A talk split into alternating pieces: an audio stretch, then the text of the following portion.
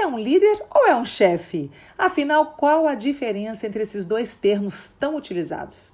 Bem, para mim, nos meus mais de 25 anos de experiência como empresária, como gestora, como coach e como mentora de executivos, eu posso dizer que a principal diferença está na forma de se relacionar com as pessoas da sua equipe.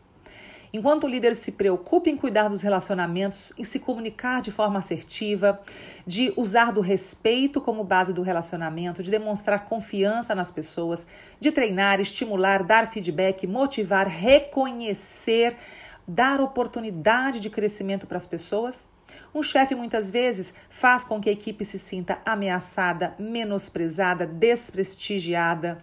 Um chefe é alguém que não está preocupado em como as pessoas se sentem. Ele simplesmente acredita que as pessoas estão ali e que elas têm que fazer aquilo pelo qual elas foram contratadas e nada mais.